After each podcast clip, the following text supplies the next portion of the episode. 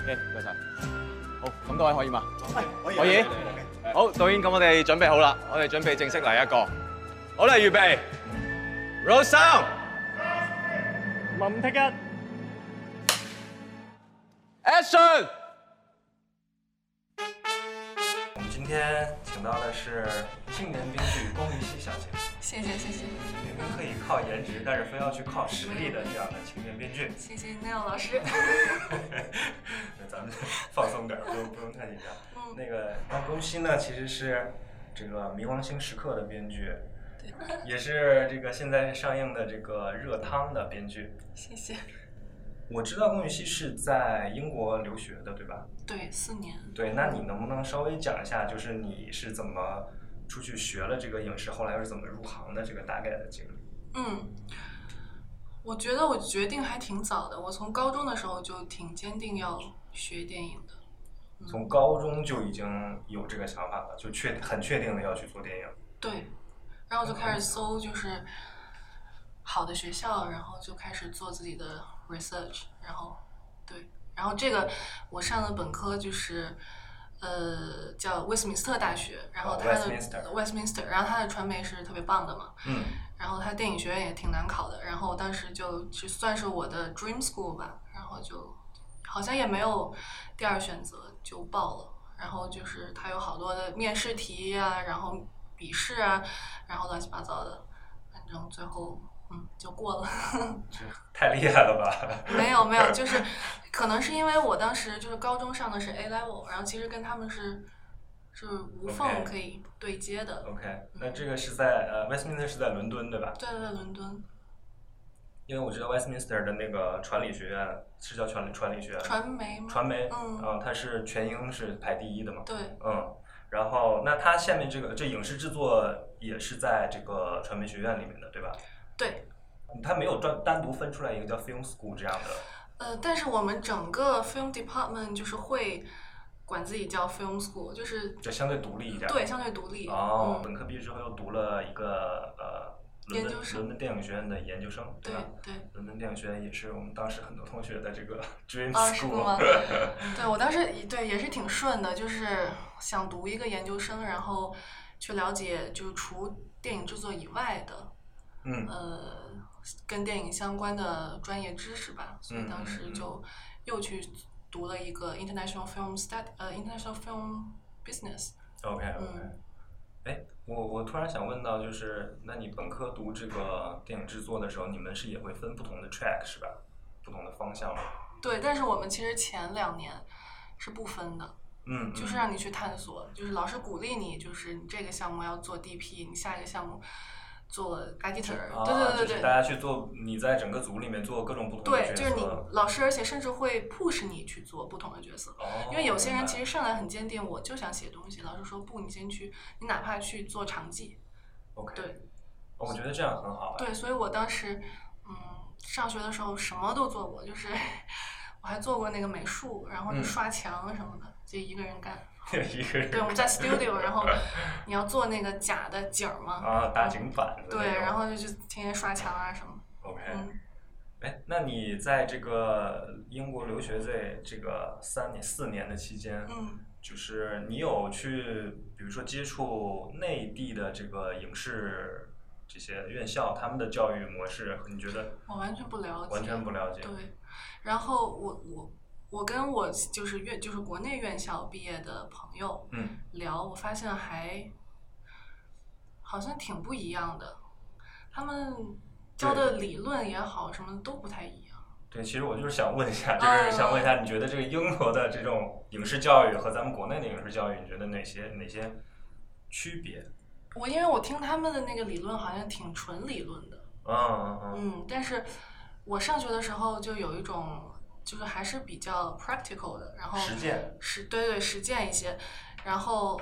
老师真的就是跟你带着你扒篇，然后一帧一帧，我就记得《教父》就是 I Believe in America 那那那一段。嗯嗯嗯我真的能听出，就是感觉 快有后遗症了，就是一听到你就感觉要上课了。因为我们当时有一个非常女权的老师，我记得特别清楚，她叫教父，然后她一帧一帧给我们扒，就是为他这一帧是代表了什么，它下一帧是怎么样，它运镜怎么样，它整个它剧作是什么样的，对， OK，讲的是这些。但是我觉得国内会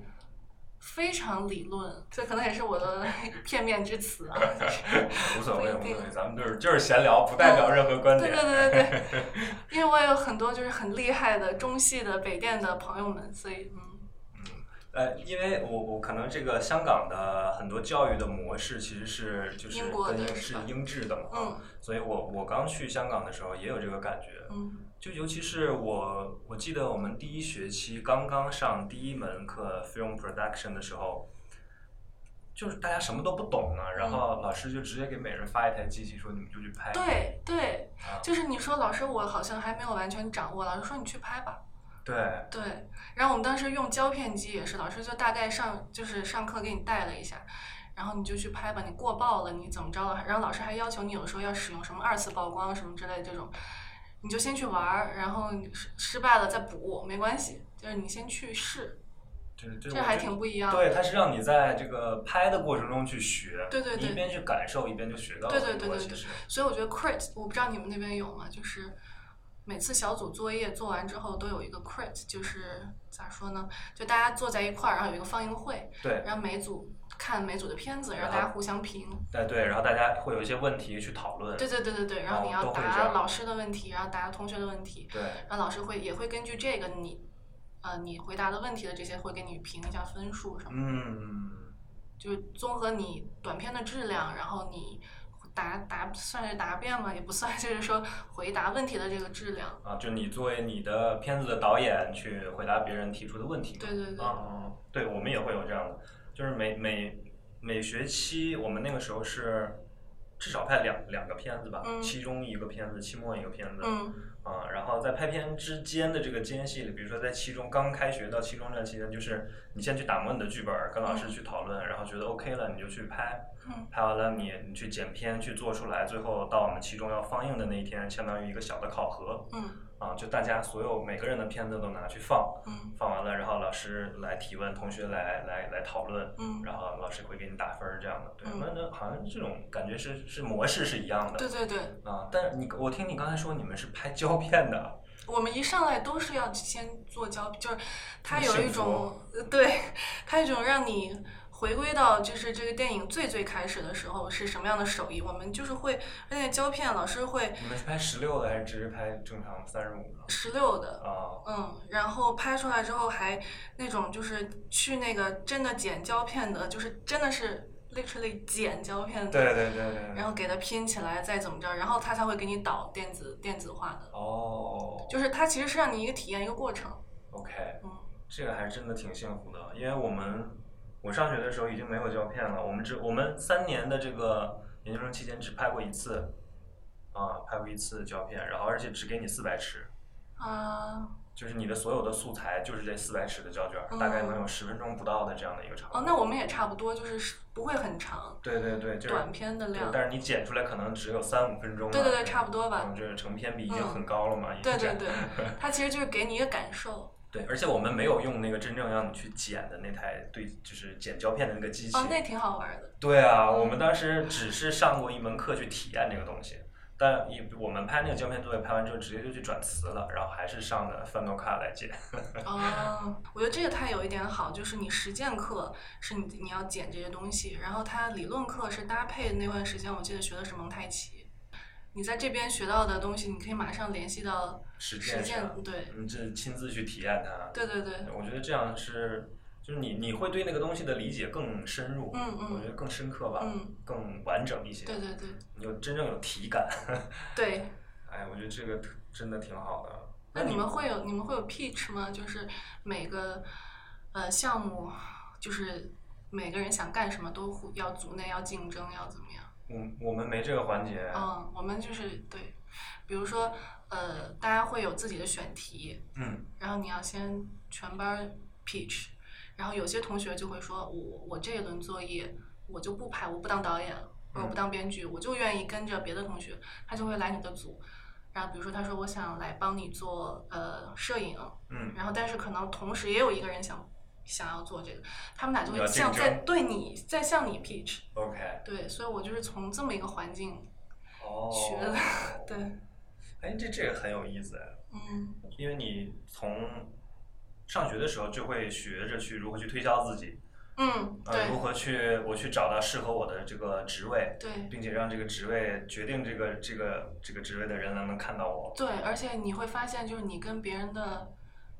呃，你的核心竞争力是什么，啊，你更会特了别也更了解快自己。很很快能了解自己。对对对对，这个这个是真的，因为我读研究生就是学电影的时候，我们班将近三十个人，我们具具体具体数字不是很确定了，二十七八九个，反正，嗯，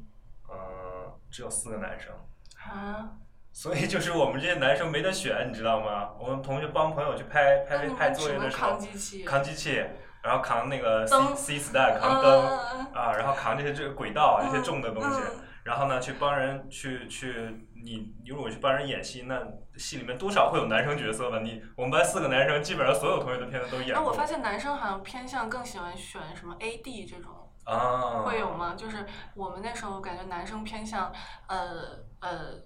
DP 部门，然后或或者是后期或者怎么样，就是他们有固定的，啊，对啊，因为我们就没得选了，我们这几个男生什么都要干啊。嗯，好吧你，每个组要拍的时候，大家都会用各种器材，都都都需要男生来帮。我们是是是场工，我们都是场工部门。嗯，对，嗯你你刚刚说到 AD，就是你们比如说，就老师会教给你们说每一个职位应该做什么工作，就嗯该去怎么会做，都会会有都会有会详讲细的讲，是吧对，可能有的职业会有一套手册让你看， ？OK，嗯，像 AD 它会有专门的软件去排所有的大表，哦，嗯，哎，这个很先进啊，其实国内不是这样吗？没有哎。当然，现在的组我不知道，我我近几年没有跟过组了啊，因为哦现在好像很多确实也是采用电子化了，去有专门的软件去给你排。但是我在香港在拍戏跟组的那几年，其实他们就是全手工的，他们就是用 Excel 自己去去做这个事情。嗯，啊，AD 的话，尤其是我们读书的时候，没有老师会专门讲说副导演是干嘛的。啊，那你们要摸索是吗？对，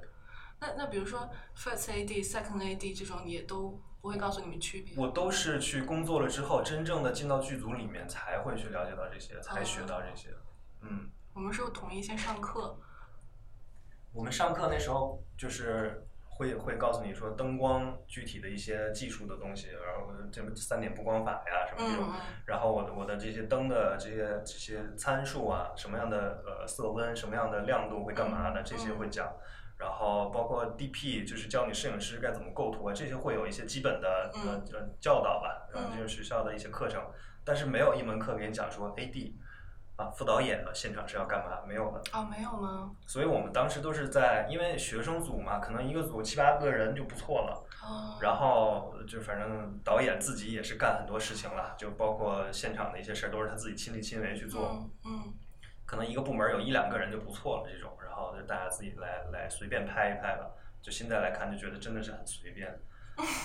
但是呃毕业之后，我真的第一次进到剧组里面去，看到一个这么大一百呃一百多两百多人的这样的一个大的剧组，然后跟着我，我当时是做第一部戏就是做导演助理，嗯所以呢，就是目睹整个导演组的这个运作嘛，嗯我才哦，原来副导演真正是你要做的这些事情有这么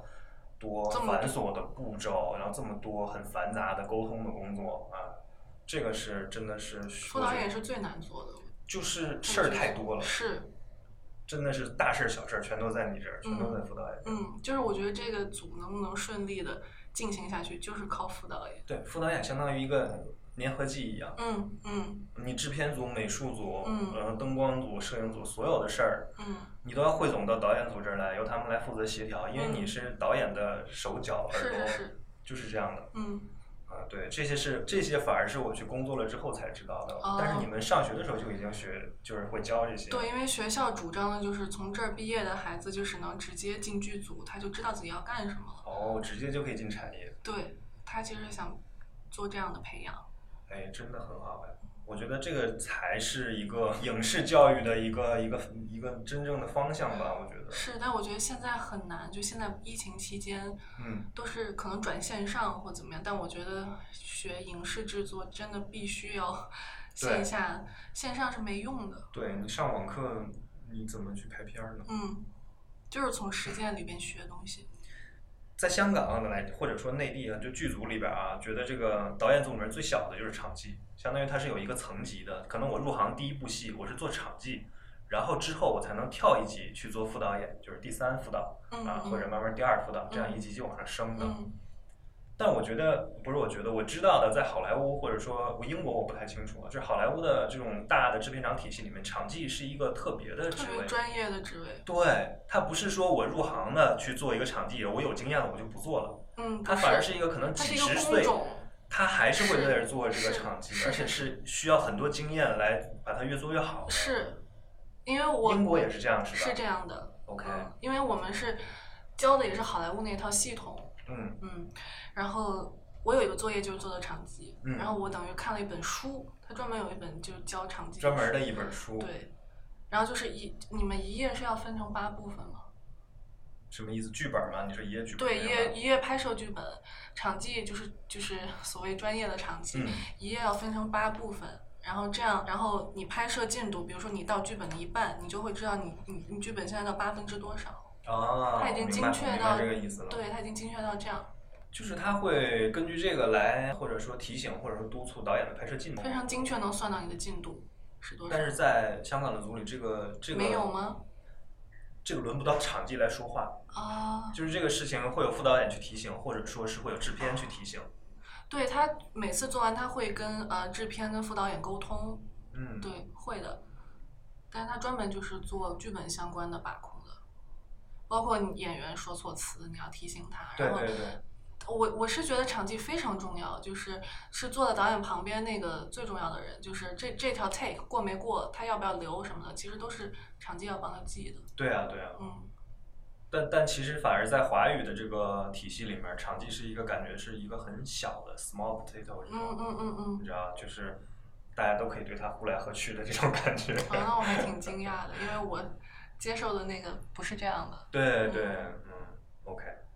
就是感觉非常专业，然后非常知道自己，我觉得跟 AD 是一样的。其实是的嗯，那虽然在国内它是也归在导演组里面嘛嗯嗯啊，就是其实它也是配合导演的所有的工作，嗯但它其实又跟导演组比较。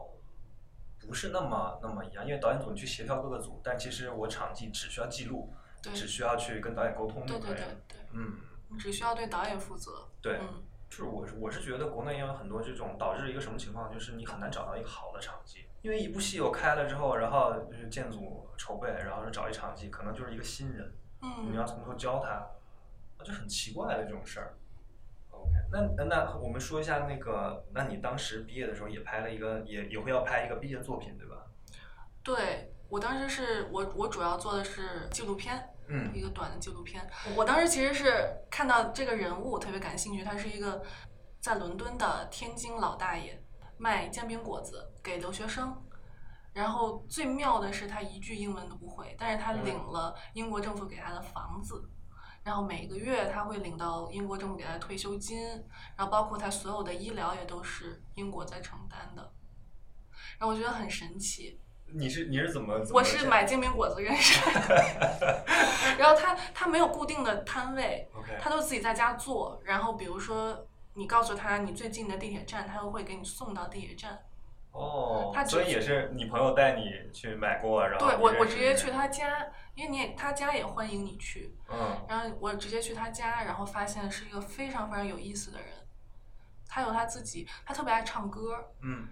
然后他当时唱那个《西游记》那个主题曲，就是什么。路在何方呢？啊，对对对，敢问路在何方？我当时特别动容吧，就可能是一个瞬间的事情。我说我其实很想拍他， 啊，嗯，大概就是这个契机，然后就是跟拍他，然后发现哇，真的他他的精神世界还挺丰富的，还网恋，嗯，然后找了一个比他小很多，可能十几岁，然后我们都在说大爷你可能是中计了，就是可能这是个圈套，杀猪盘。杀猪盘之类，但是他就是义无反顾的，然后还要把这个女女人还有她孩子从中国接出来什么的。但当然，那个不是我们拍的一个核心，就只是他这个人的一部分。 明白。我我觉得他最有趣的是，他在英国这么多年，但他一句英语都不会说，所以他是什么时候出国的呢？可能都几十年。那他是，那他当初是怎么能够去，能怎么能出国去英国？而且他是为什么要出去呢？他是很他也很说的很隐晦，他反正就是家里这边有些什么事儿，他又出去了。 OK OK，嗯，反正很传奇的一个人。然后我记得很，就是他有一个细节，就是跟我他们就跟我说说，那我说那你一句英文都不会吗？他说我会一个，他说就是 ambulance，就是救护车，因为他说他有心脏病。 OK，然后我说那你怎哦 么这很学？心酸啊，其实。对，我我问他你怎么学会这个单词的，因为还挺长的。对。然后他说就是俺不能死。天哪，他说他就是打电话，就是就一直就是说 ambulance ambulance，对，然后我就觉得，嗯，我觉得是特别好的纪录片的人物， OK，嗯，然后当时拍摄过程中，他去他去看病什么的，都是他很多时候有信件都是我帮他翻译，然后告诉他嗯你要去哪儿看，要怎么样，然后现在还保持联系，还精神还挺挺矍铄的这么一个， 他他现在能问一下他现在多大年纪吗？他可能近八十了吧，哇，嗯，但是就是很很有精神。他就是做煎饼果子， 特别逗。他还看不上那种 China Town 里边的那种煎饼果子。 OK 他有的时候拎着他的小小菜车，他有个小菜车，然后路过那些都会说：“你这做的不地道。”他是那种天津人，你知道吧？说话还有点天津口音，然后问你这里都放什么。然后我突然就觉得特别像家里的老爷，就是就是老人的那个感觉。嗯，然后特别有意思，然后他就老要做，坚持在伦敦做最正宗的 天津煎饼果子，就这么一个人。哇，好有趣啊！嗯，那你我能问一下，你当时跟拍他拍了有多久一一个月吧，差不多。 ？OK，嗯，哎这然后对，然后中途我因为拍那个项目还挺不容易的，就是嗯，我拍摄期间，然后我姥爷去世了，哦然后我就回国了。回国之后我又回去，反正就是那那整个那段经历吧，就是挺一挺难忘的。然后就是再看到他，然后他也会劝你说没事儿啊什么，就觉得真的就他在好多留学生心里就跟个长辈似的，嗯，就大家逢明白年过节会去他那儿，然后他会做很多好吃的。嗯，但是其实大家都是因为吃他的煎饼果子认识他的。 OK，嗯，是相当于在伦敦的呃华人留学生里面一个传奇一般的人物。是，我觉得好像大家都，如果你在伦敦上学，很难不知道他吧？我觉得 OK 嗯，希望他现在更是更好一点。啊对，也希望他爱情也能甜蜜 吧，就是能如他所愿。嗯，然后那你其实，在伦敦，呃，毕业之后就直接就回来了，就回国内了，是吗？对，因为我知道你毕业回来之后，其实很快就跟了张明导演一起做创作了，对吧？其实我是大学的大一的时候就开始帮他写写东西。哦，你在大一的时候就已经跟张明导演有有联系的。对对对，然后就他就会说，比如说给你一个这个小说看看，让你有什么想法，或者他、嗯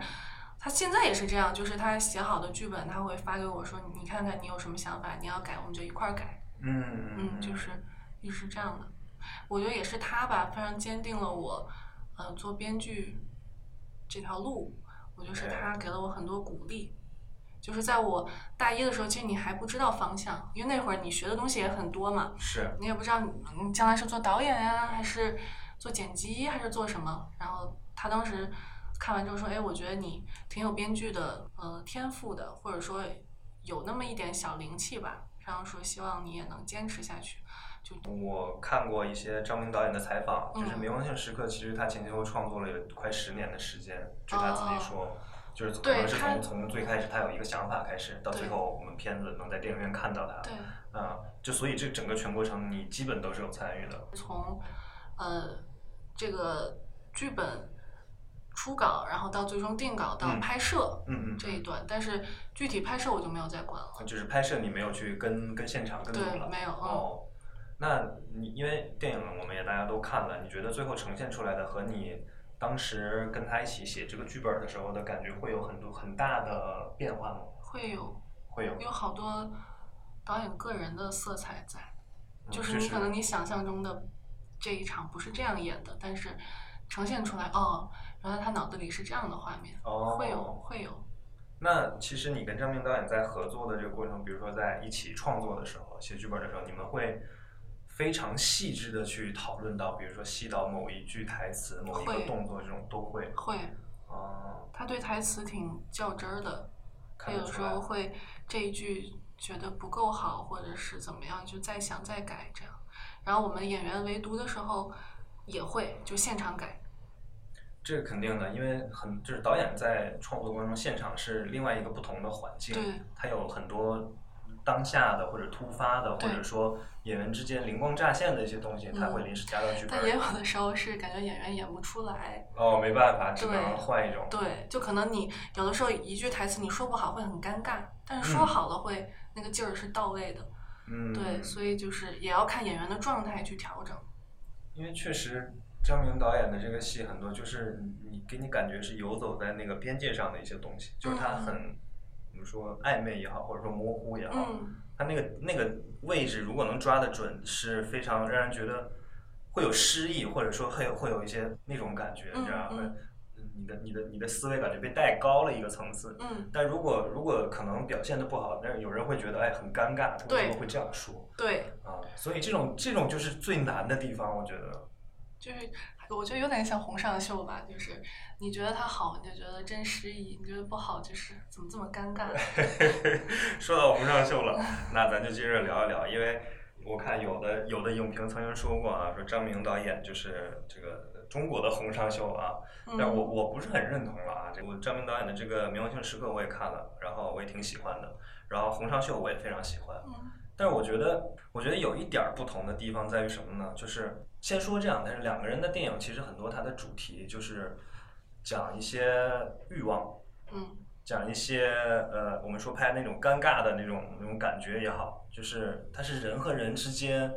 一种沟通，但是却是断裂的。嗯嗯，他有他有他们之间互相两两个角色之间都有自己的欲望，但是呢，他的表达方式是完全不一样的。嗯啊，那我觉得洪尚秀导演拍这些东西的时候，他是给你感觉他是一个过来人，或者说一个明白人。他在拍这些东西的时候，他是有一种带着自省和讽刺的角度，嗯就是他洪尚秀导演里面那些那个作品里面的那些男性角色，你就是异常的虚伪，对不对？非常的简单且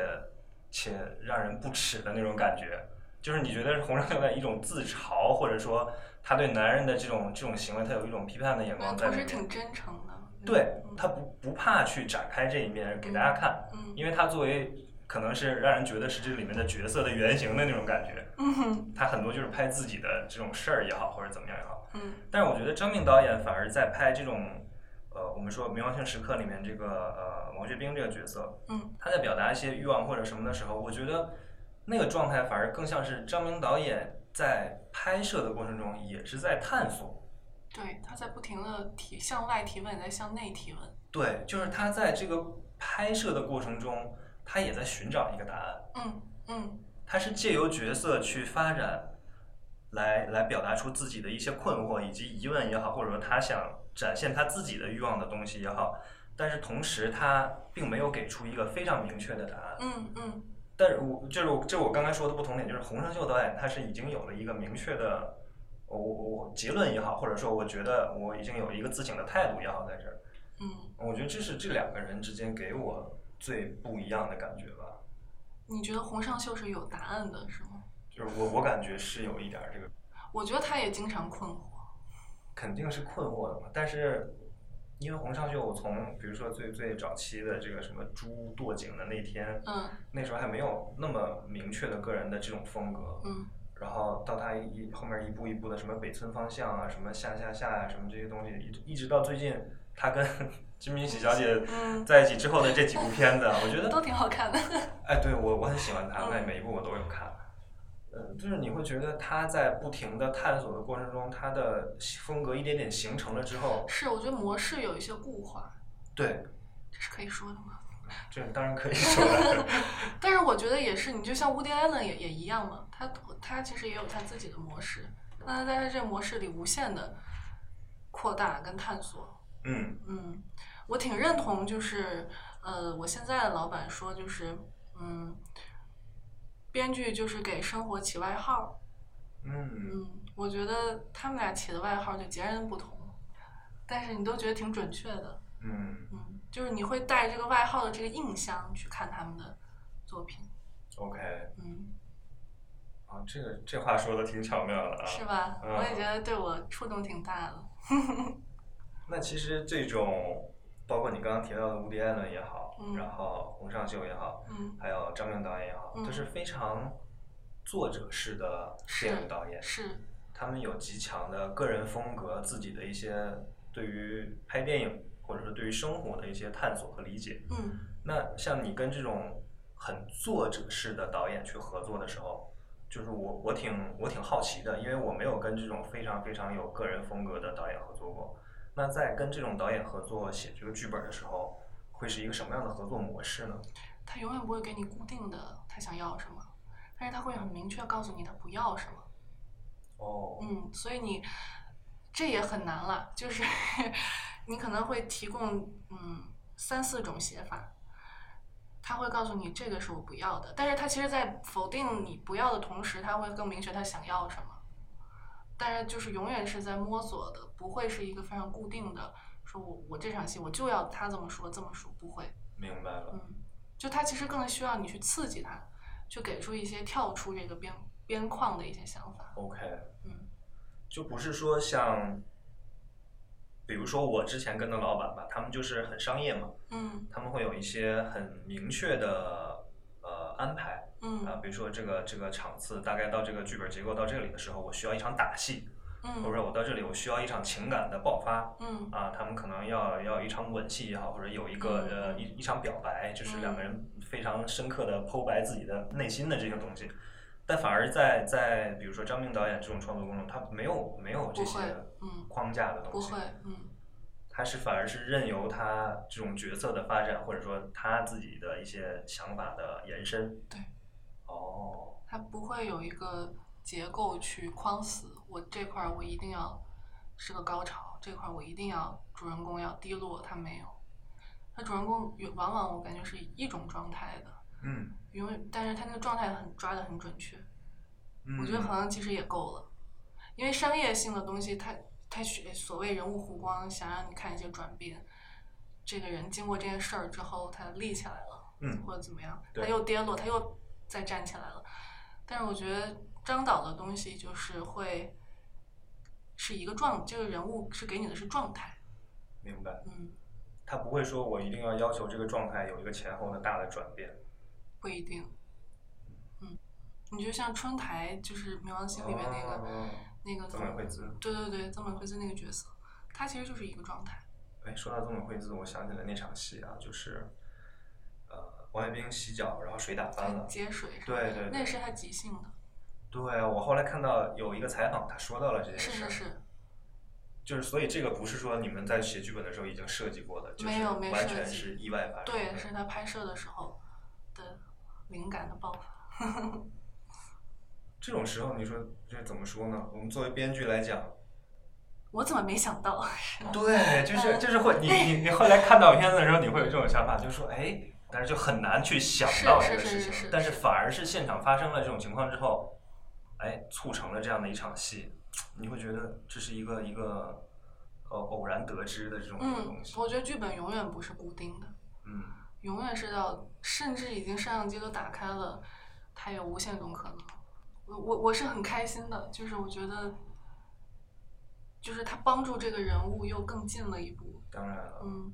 但你你不觉得你如果落到笔上写这一段，可能会觉得嗯有点过了，或者是会的，是吧其实就是如写果剧你本的时候，很多情况都嗯是这是样，是，但是你真的演员表演出来，可能完全是另外一个感觉了。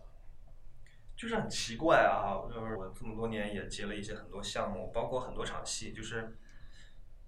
你写的时候，你会觉得，哎呀，这是不是太矫情了？或者嗯说，是哎呀我，这个东西，对我我写出来我都觉得有点儿，脚趾全松哎，有点儿过分啊，这种有点儿有点儿难受。嗯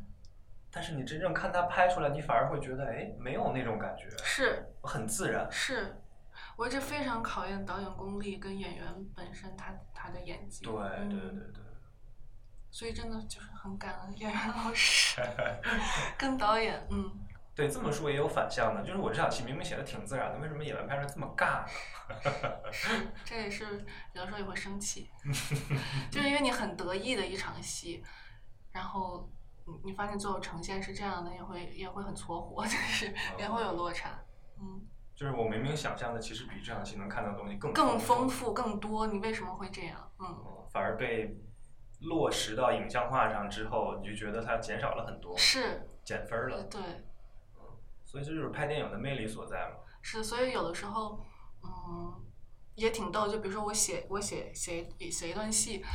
因为我妈妈是演员嘛，然后有的时候我觉得她怎么演成这样，然后我就会把这东西给我妈，然后我说你帮我就是顺一遍稿，然后帮我读出来，我听听看。我就说哎，不奇怪啊，就是这句话没有那么尬呀、没有那么奇怪。嗯，那为什么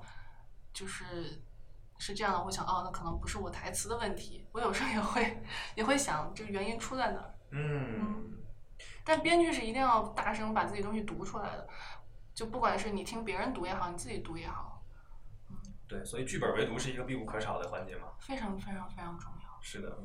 因为有些东西你真的读出来就是很尬。是，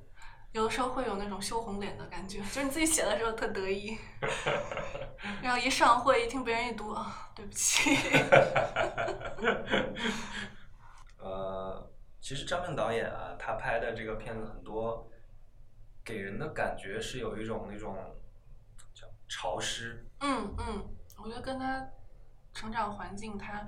他四川人嘛，他的对那个背景非常非常有关。那比如说这种氛围，他会在你们写剧本的时候就要求你要把不会这种东西带出来吗，完全不会完全不会。嗯，这个只是他影像化之后会带出来的一种对风格。对。哦，完全是他个人的一些东西了。对，不会说在，因为你很难要求编剧说你要给我写潮湿的氛围。当然，就你不可以当然，落比如实说，比如说这场戏，他会要求说，我希望是在下雨天进行，会有这种。嗯，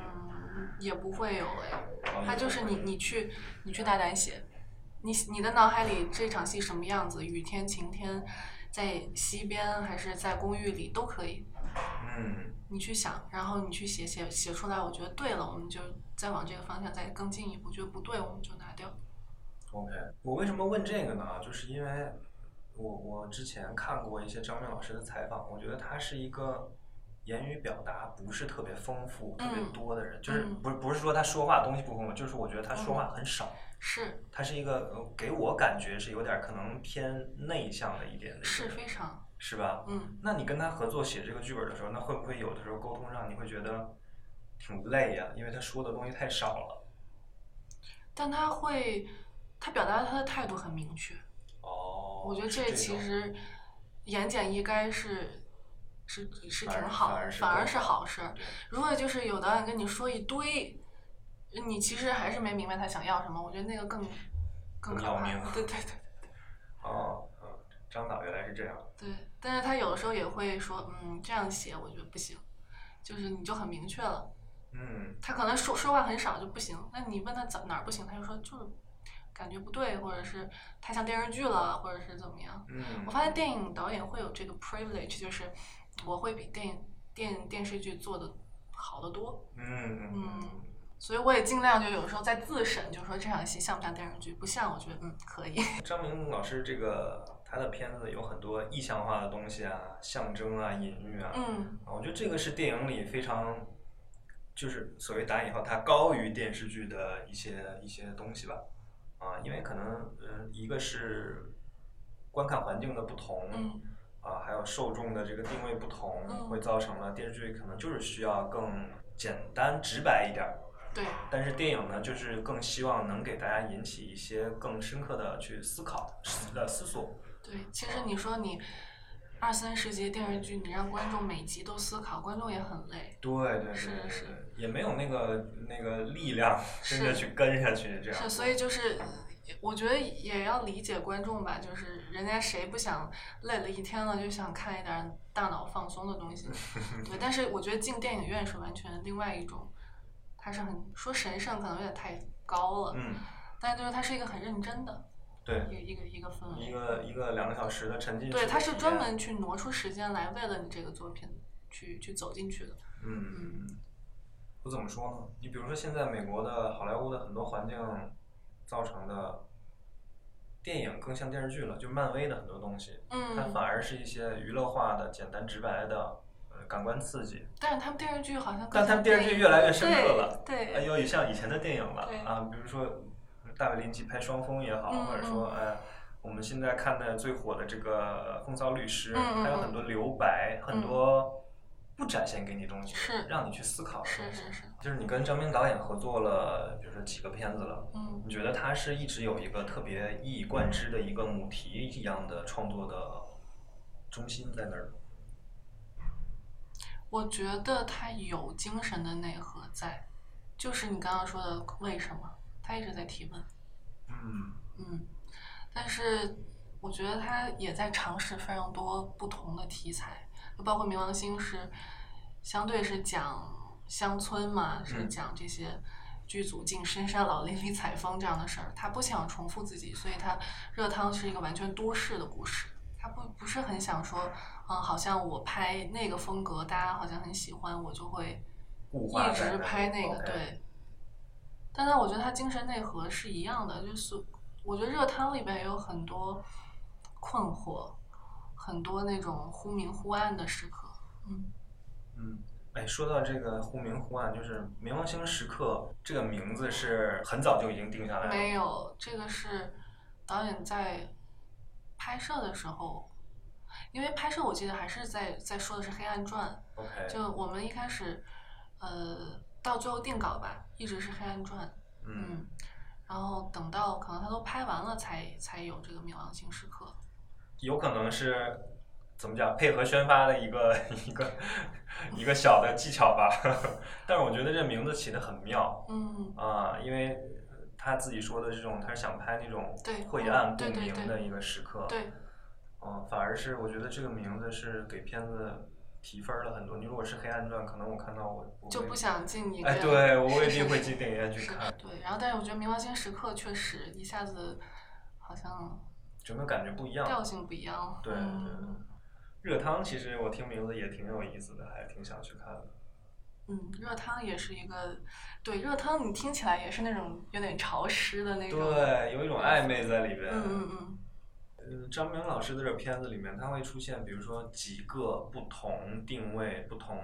阶层、嗯不同年龄或者这种这种身份的女性角色。嗯，呃，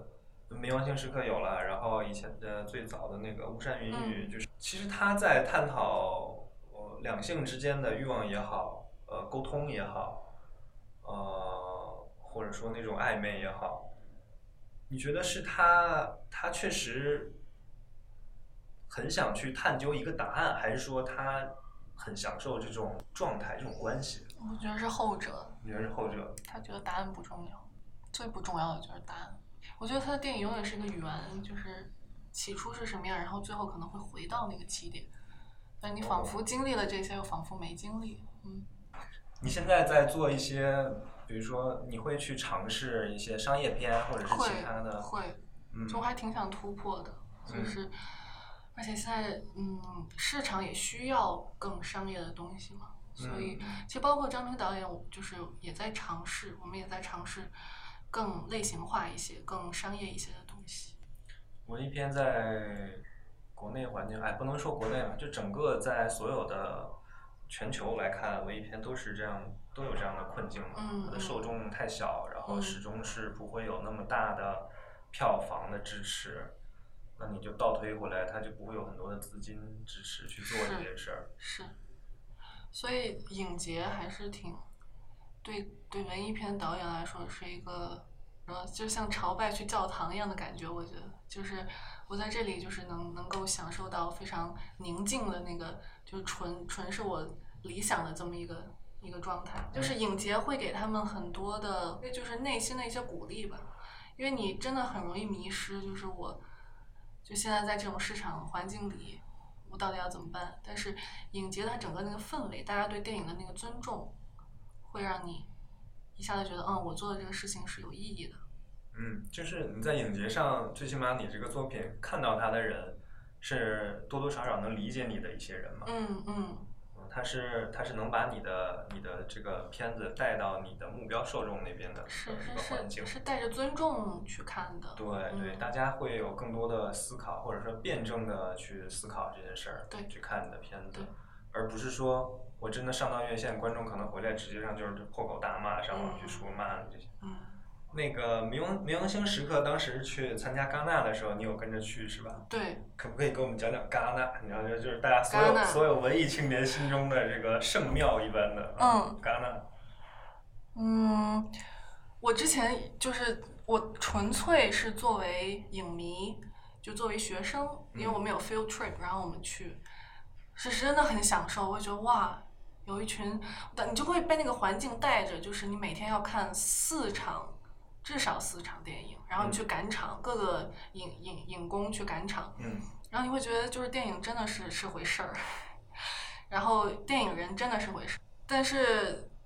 冥王星那次会给我一种特别强烈的感觉，戛纳也是一个名利场，就把这些名利的东西最大极致的放大化，而且他们在那儿不管是就是。内地的电影的 studio 还是国外的，他们都会有一些私人的 party，嗯，就是排外的东西，就那种 after 啊 party，对对对，嗯然后其实就是要看你你人脉够不够啊，然后你你 OK 你都认识谁啊什么的，就是你你你是去混你是去混 party 的，嗯，还是去看电影的，其实嗯是完全两拨人。哦，两明白个了就有些人去戛纳，就包括去上海影节是没有清醒的时候的，就不是一个 sober 的状 态的 OK 大有人在，就是，但也有人就是专门影迷就是去看电影的。嗯那我觉得看电影是非常非常，它那个环境是你在别的地方不可能不可能获得的。嗯，那其实也是最开始我做这个播客节目的一部分的原因，就是我觉得幕后的工作人员真的是太辛苦了，他们做了很多，但没有人会看到。是，但是很感动的是，呃，当时冥王星放完之后，大家鼓掌了，然后就主创那一排起立，然后大家就是会就制片就是导演，我跟导演正好坐在一块儿，嗯然后大家还有演员，还有刘丹老师他们就是会互相鼓掌，嗯，然后那一刻就觉得还是挺值得的。哎，一下会触动到你，觉得你你你确实做了一件你自己还算满意的事情。嗯，你的作品还是被人看到了，对对对。这才是作为一个创作人员最开心的啊事。对对对对对对，反正当时也是就是新人嘛，啥也不知道去了，然后是一个特别光怪陆离的世界，嗯也有很多的不开心的东西，但也有很多就是特别开心的时候。那如如果这么说的话，那你有没有考虑去转幕前呢，做演员呢？太晚了吧，都快三十了。不能这么说嘛，人人角色也都有各种年龄的呀。 好，那希望大家给机会。 因为因为因为你是在伦敦生活过的，嗯啊、所以我我觉得你应该对《Fleabag》这部戏会有更多的感触吧。嗯嗯，她就是很伦敦女人的那个，你经常在半夜看到伦敦女人就坐在街边，她都不知道自己在哪儿，她已经喝到断片儿的那个状态。你你她可能你看她的穿着，她可能白天是一个白领儿，就是很高端的一个一个白领，但是你看晚上的时候，她真的是那种不知道自己是谁在哪儿的那个状态。就像那女主角一样，嗯对对对眼线都花了，年限都花了，还对。然后就是那种精神错乱，在那个面试官面前突然脱掉衣服，然后哦，sorry sorry sorry，我我太，我我我太 sorry 了，就那个状态其实还挺常见的。而伦敦是挺神奇的地方，就是你在那儿你在那儿待着的时候，你没有觉得那么好那么好，嗯但是反倒是你离开那里之后，你你每每回想都是特别好的记忆。我觉得可能是因为我上学的时候，因为同组竞争压力还挺大的，所以有的时候是老是带着那个顶上去那个情绪，嗯就是你不放松。但是你现在回忆过去的时候，那些情绪都没了。你你想到都是你那天晚上跟谁就是看了个特别好的戏，或者看了特别棒的音乐剧，嗯那你跟谁就是可能去公园儿，就是闲散的躺了一下午，然后会觉得确实还是挺舒服的。就是你回想起来那个当时的生活状态，嗯或者说这段时间、这段时光在你生命里的位置，还是不一样的。是，而且他我觉得他容许你孤独。呃，我好像回国之后，再加上可能年龄 在增长吧，好像越来越忍受不了特别长时间的孤独跟静默。就是可能你自己可以，但是周围的人会觉得你就是你你怎么了？嗯或者是你你最近为什么？不谈个恋爱呀、为什么不怎么样？但是好像在伦敦没人，真的没人管你这些。但是但其实你你你其实还蛮享受那种状态的。我我我挺，我不知道，我不确定，我现在再回去再是那个状态，我还能不能接就是生活？ OK，但是我你你让我现在回想，我是觉得那段时间真的挺幸福的。很美好。嗯，你不觉得孤独？对，我觉得有的时候孤独就是别人点你一下，就哎呀，让你才会说哦，好像那段时间是挺孤独的，但是当时没觉得，当时觉得特充实。 我觉得读书可能给他这段记忆赋予了一些魅力。嗯，一个特别的滤时期，滤镜在对上面。对对，特特特别的滤镜。我就想那会儿，我就为了写 essay 就专心写，因为我觉得我在自己那个宿舍里，可能就隔壁天天开 party 就放音乐啥的，然后我就去那个图书馆，就从早待到晚，就是只干就写 essay 那一件事儿。那你说你现在还能那样吗？不一定了，但是你会特别。觉得那段回忆特别珍贵，就是你还有那样的时候，就什么都不想，就专注做一件事情。把它做好就好了。我觉得写剧本的过程其实也是蛮孤独的。对，哎，可是我写剧本不会，对你写剧本不会到，就是你回忆当时写 S 的这种嗯这种状态，你不会是同一种状态。不是，完全不是。我我写剧本就是我之前看到严歌苓老师有一句，他他是说他写东西，说就好像是灵魂飞出去一会儿，然后过瘾，特别过瘾。就别人觉得他写写东西是一个特别辛苦的事儿，是吃苦。他就是因为写作就推了很多东西。他说他，但他恰恰是因为那那写作的那一段时间，他可以放飞一会儿，他可以飞出去一会儿。嗯，然后我觉得我写东西也有这种同感，就是好像这这段记忆特别苦，就是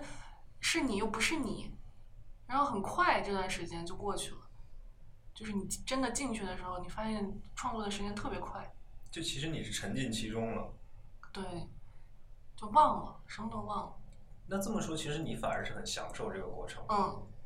那我我从这个角度来解读，那你其实跟那个你当时那个状态有点像的。你说在图书馆，对啊，对啊，就可能在外人看来是一件辛苦或者是孤独的一件事儿，嗯但实际上你自己并不会觉得这件事儿是一个很难受、很痛苦的过程。对，一点儿都不，反而我你是就很贼享受快这个乐过程。嗯，就很快乐。对我有时候也在想，那不干这个还能干什么呢？还能干什么能让你更快乐呢？好像也没啥了。嗯，创作就是快乐，对，就你要真的创作出来是快乐，但你要是有的时候想不出来，也真是痛苦。啊，但是乌迪安的有一句我觉得特别可爱，他说就是他在洗澡的时候是最接近上帝的时候。我觉得确实有的时候，就是你洗澡的时候你就放空了。放空之后，突然嗯，有个东西就进来了。嗯，就是有一个想法就进来了，然后你就哎呀赶紧洗完，赶紧洗完，然后出去把这东西先记下来。但我觉得这个状态是是是是好玩的。嗯，确实。我还知道另外有一个编剧，他之前他会说，他经常会做梦，嗯，哦梦哦到一些奇怪的哦，东啊西。对对对对对，然后他最厉害的一点是什他么呢？能记下来是吗？他会在做梦的时候意识到这个东西在做梦，他立刻爬起来，他床头永远有个小笔记本，他会把这个东西立记刻下来写记笔写下来，然后再接着睡觉。对我曾经尝试过，但是我就是我那种半梦半醒，我就赶紧记下来，然后就睡过去了。然后但是早上就是完全清醒的时候再看，你发现你写的什么呀， 都看不懂。就是， 但你在梦里，我有那种就是呃自我叫 self conscious，就是你你你自己意识到意识到这是呃就是现在是是在做梦，但是我觉得我这个情节太好了。嗯，但是你真的完全清醒的时候再看，你好像觉得前后不搭嘎，就是 你也没有那忘么好。你没有也没有那么好，你也忘了你当时为什么这么兴奋了。嗯，嗯是会有这种情况。嗯。但是，呃所谓的这种做梦啊，和你比如说你说洗澡的时候放空一个灵感一现嗯啊，这种东西是不能控制的，，是，你只能你其他的时间只能等待它的降临。我觉得还有就是看书，嗯，就是看特别多的小说，然后就是要要看经典的小说，嗯嗯，然后会会发现很哦，对，前段时间因为就是突然我发现博尔赫斯跟老舍写过一样的东西，都写过嗯一个呃两个兄弟都爱上一个女人的故事，或者就都想娶一个老婆的故事，嗯嗯，然后这两个他一个用了七千多字写，然后一个只用了两千多字，但是博尔赫斯写的就是更立体，明白。然后我发现特别有趣，然后给你创作上会有很多灵感，你就会想说，为什么老舍先生用七千字写写这个事儿，为什么博尔赫斯用两千字他也能写，嗯而且写的也挺很精彩。嗯，对，其实我觉得对编剧挺有帮助的。是的，就是其实当你读了足够多的书的时候，你会发现，基本上这些故事人家都写过，啊，是，对，就每个人每个人我们现在所熟知的一些故事的模型也好，或者说一些简单的人物情感也好，你在很多作品里都可以看到。我忘了，就是我之前上学时候学过一个理论，就是俄国那边，嗯呃，我不知道你学没学过，就是他们有三十多种固定的模式，故事的哦，模式。我我大概知道，但这不是我们上学就是学过的嗯东西，就是对这个我确们实学有这种东西。对对对，然后就是万事皆可逃那些，嗯，然后发现确实而而且有些确实挺有用的。对，但是我是我是觉得，就是你你怎么写一个复仇的故事，你可以给它写成哈姆雷特，对，你可以给给它写成一个特别俗的东西，所以就就还是看你自己怎么表达。对，因为人类的基本情感吧，可以说就是从我我们文明这么多年，呃，很早就开始有人去研究这些东西，想去、嗯想去表现它，想去记录它也好嗯。啊，你最经典的这个莎士比亚的一些戏剧也好，是吧？那最古老的一些呃喜剧、悲剧这些东西，呃，古希腊的这些剧场的东西，嗯其实已经有很多成功的例子，或者说人家给你总结了各种模型也好，各种各种基础也好，嗯嗯但是现在每个人都是要在这些里面再去创造自己的新的作品出来。嗯我们不是说因为这个东西我们看过了就没有不想再看了，反而是每个人的表达其实是都有不一样的地是方。是是，嗯，嗯我觉得这个是创作里面最动人的一个点吧。嗯。